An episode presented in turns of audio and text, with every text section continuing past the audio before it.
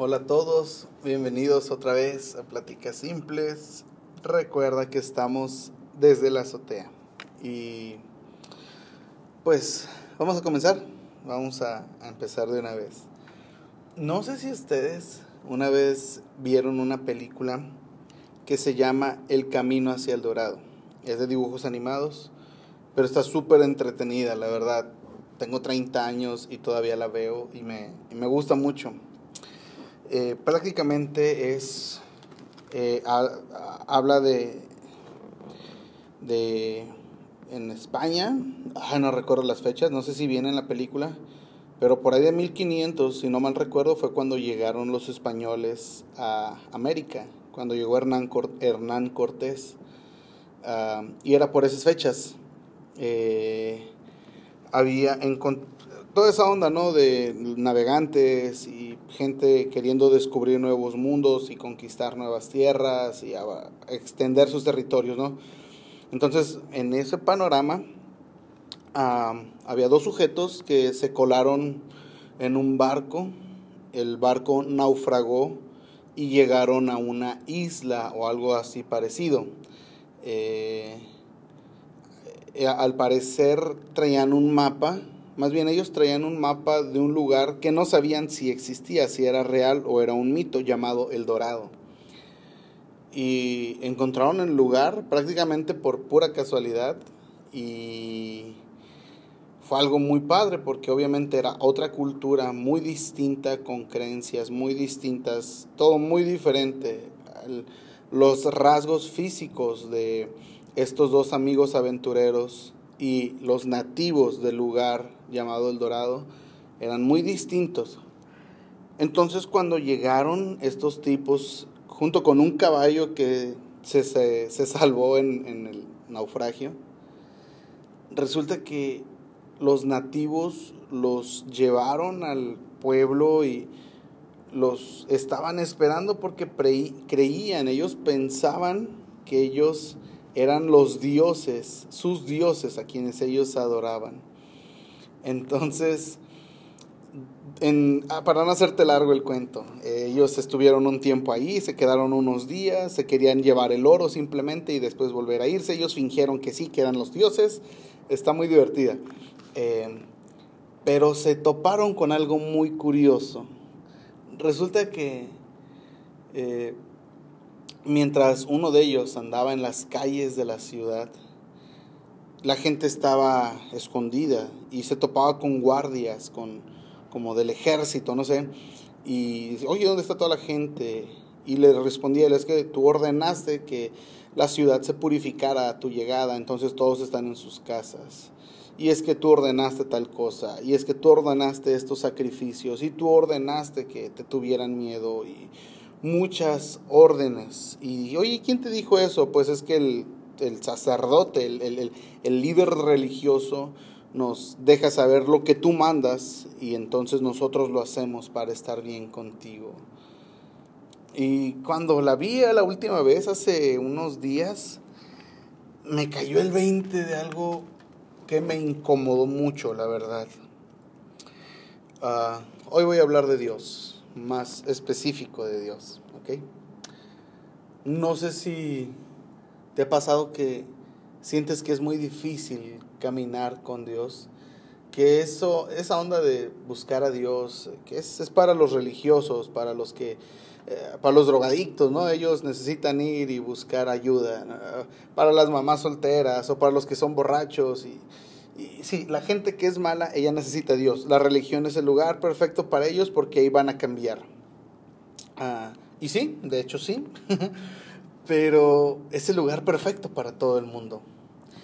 El problema es de que nos hemos hecho a la idea de que Dios pide, haz esto, haz esto, y no hagas esto, y esto sí, y esto no se hace, y come esto, y viste de cierta manera, y escucha esta música, y esto no lo escuches, y, no puedes ir allá, y esto sí lo puedes hacer.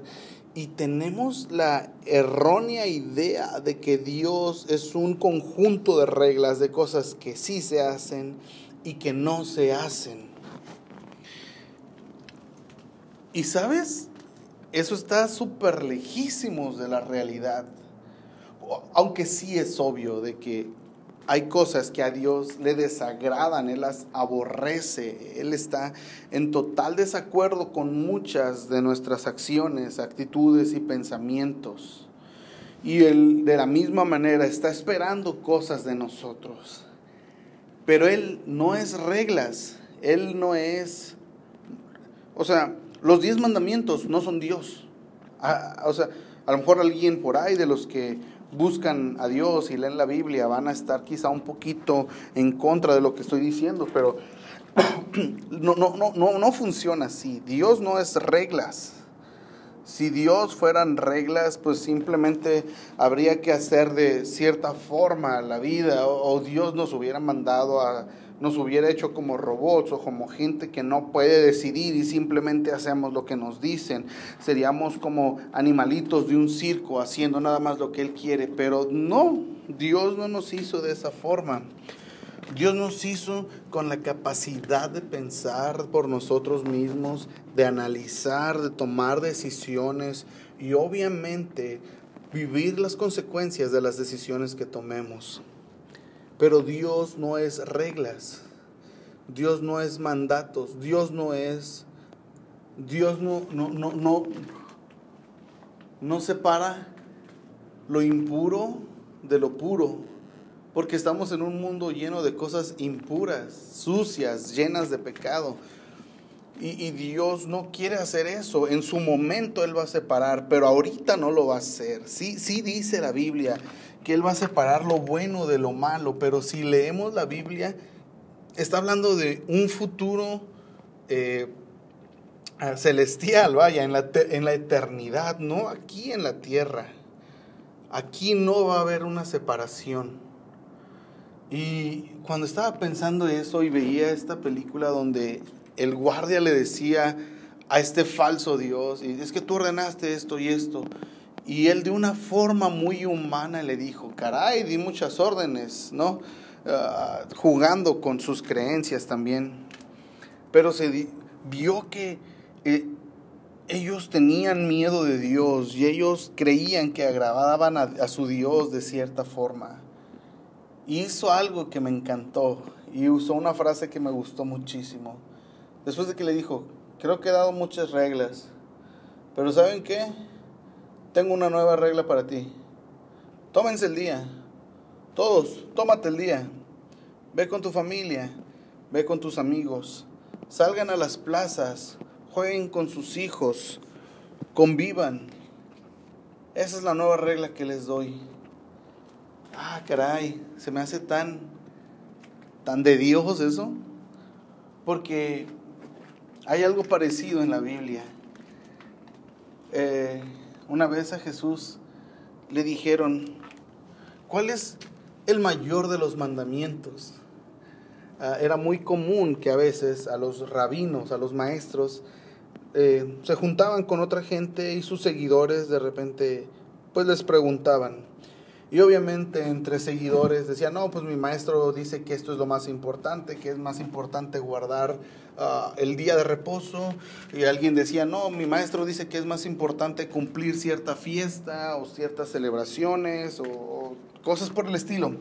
Entonces vienen a Jesús y le preguntan, ¿cuál es el mandamiento más importante?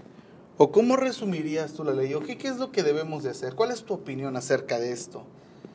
Y Jesús dijo, ok, lo más importante es amar a Dios por sobre todas las cosas. Amarlo con todo por sobre todas las cosas. Que si hay algo a lo que más amas, sea a Dios. Y el segundo mandamiento, igual de importante que el primero, y fíjate, Jesús lo dijo, el segundo mandamiento, igual de importante que este primero, sería ama a tu prójimo como te amas a ti mismo. Suena algo parecido a el camino hacia el dorado. Porque Dios no está esperando que, que cumplamos reglas o normas para agradarlo. Porque de ser así, toda la Biblia no tendría sentido. Todo lo que dice la Biblia sería una farsa si Dios espera a que hagamos algo. Porque la Biblia dice que no es por nuestras obras que agradamos a Dios y vamos al cielo, sino es por la fe que tenemos en Cristo Jesús que agradamos a Dios y vamos al cielo. Entonces, esto no quiere decir que podemos hacer cosas malas.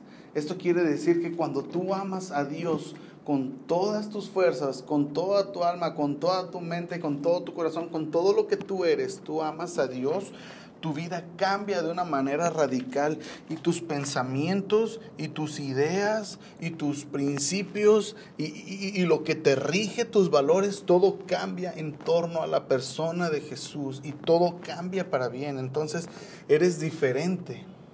Entonces va a ser muy fácil amar a la gente si amas a Dios de esa manera.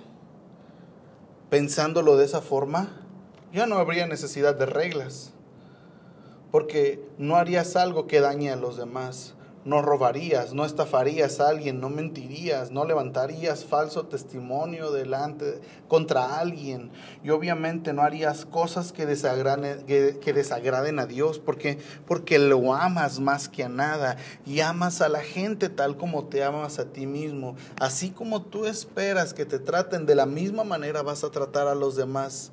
Entonces, si vives de esa manera, ¿Qué reglas necesitas para vivir? Es obvia la respuesta. Dios quiere que disfrutemos nuestra vida aquí en la tierra. Este amigo le dijo al guardia, tómate el día y sal y disfruta, pasen. Yo agregaría, tómate el día y busca a Dios con tu familia enséñalos a buscarme y disfruten de lo que he creado para ustedes.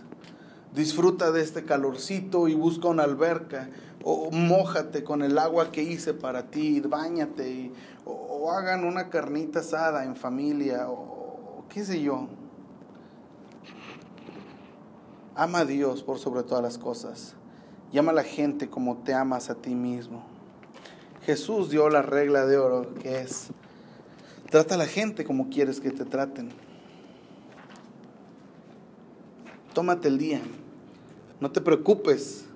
No te estreses en querer, queriendo saber qué tienes que hacer y qué no tienes que hacer.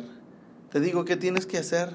Ama a Dios por sobre todo. Que Él sea tu guía, que Él sea tu maestro, que Él sea tu padre que Él sea la persona más importante en tu vida.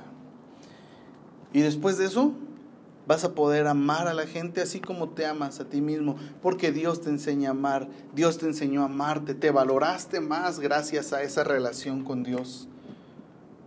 Ámate, ama a los demás, ama a Dios por sobre todas las cosas. Y créeme, vas a tener una vida envidiable no te miento, vas a tener una vida envidiable. Muchos te van a preguntar, ¿cómo le haces? ¿O qué haces? ¿O cuál es el secreto? Y no hay ningún secreto. Es muy simple. Es muy simple. Tómate el día. Tómate el día para dejar de preocuparte y empieza a buscar a Dios. Y si tienes familia, anímalos, incítalos a que busquen a Dios. Y van a pasar tiempos juntos muy, muy buenos, muy agradables. Va a ser, va a ser muy chido. Y viviendo de esa manera, te lo aseguro que no vas a necesitar regla alguna. No vas a necesitar algún mandamiento. Todo lo que vas a hacer después va a estar basado en el amor a Dios y en el amor a la gente. bueno, es todo por hoy. Gracias por tu tiempo. Eh, nos escuchamos el siguiente martes. Damos por concluida esta miniserie de En la azotea. Eh, y pues ahí estamos platicando. Dios te bendiga. Síganos en nuestras redes sociales, Pláticas Simples, en Instagram y en el mío personal, Juan Esperanza. Ahí me encuentras también. Dios te bendiga y ahí platicamos. Bye.